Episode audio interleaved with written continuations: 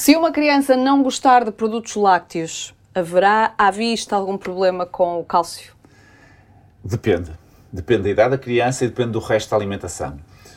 O, o leite e os derivados são um, um, grupo de alimentos que nos últimos anos tem sofrido aqui alguma contestação, Sim. até do ponto de vista digital. Eh, devo dizer que na maior parte das vezes sem fundamento. E é importante dizermos isto. Eh, não está nada provado a maior parte dos efeitos nocivos que as pessoas apontam ao leite e aos derivados.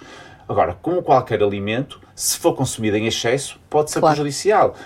O que faz mais sentido, em vez de estar a apontar alimentos bons e maus, é gerir as quantidades adequadas. Porque se for na quantidade certa, o leite e derivados são uh, alimentos muito interessantes, principalmente para quem está a crescer e portanto, para a idade pediátrica, e não estamos a falar só do primeiro ano, estamos a falar para a idade pediátrica, é muito importante uh, este, estes alimentos porque são bastante completos e é difícil com os outros alimentos conseguirmos dar tudo o que no leite, nos derivados, temos em, pequeno, em pequena quantidade, em pequeno volume de alimento. Pronto, eu diria que não são insubstituíveis, mas são bons aliados. Se a criança não gostar de leite, uh, a primeira, o primeiro conselho é tentar compensar com outros lácteos, os iogurtes, as papas, o queijo. Aquelas papas que mistura água, não é? Para... Sim, tentar Sim. gerir, eh, e aqui é um conselho importante, a quantidade de açúcares presentes nos iogurtes e nas papas é importante. Já temos opções muito boas do ponto de vista nutricional que não, não têm adição de açúcares, portanto, eh, a nutrição infantil melhorou, melhorou muito nos últimos anos. No nosso tempo era diferente. Era, era, aquilo eram verdadeiras bombas calóricas,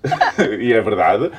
Em relação aos queijos, aqui é o teor de sal, também temos que ter atenção, até pela forma como pode deseducar o paladar, mas se pudermos compensar com outros produtos lácteos, a partir do ano de idade, as crianças precisam de 300, 400 mililitros de leite ou derivados por dia. Ah, dois iogurtes quase dão isto uhum. num dia, portanto é fácil uh, chegar a essa quantidade.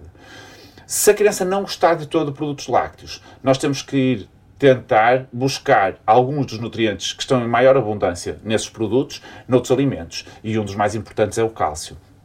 Há algumas fontes de cálcio que são boas, mariscos, alguns frutos secos oleaginosos, eh, as amêndoas, hum. Eh, as leguminosas também podem ser uh, úteis, alguns legumes, espinafres, alguns legumes também podem ser úteis. Agora, o que nós estamos a ver é que todos estes alimentos, se for uma criança difícil de comer, não são dos mais apetecíveis.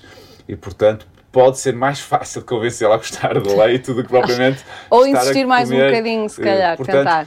O ideal é logo desde o início, ir habituando estes alimentos todos, não vai falhar pois. algum e, portanto, de forma preventiva, tentar habituar. Mas respondendo claramente, é possível viver sem lácteos? Claro que sim. Não são alimentos eh, imprescindíveis, mas são bons aliados porque, do ponto de vista nutricional, são interessantes e para quem está a crescer, são importantes também. Fico alerta então para os pais. É possível, mas sim. tem que ter uh, Sim, mais e perceber cuidado. que as alternativas são alimentos que também possam não ser assim tão simples de introduzir em quantidade suficiente na alimentação da criança. Portanto, se calhar, o, o gostar de lácteos é uma vantagem.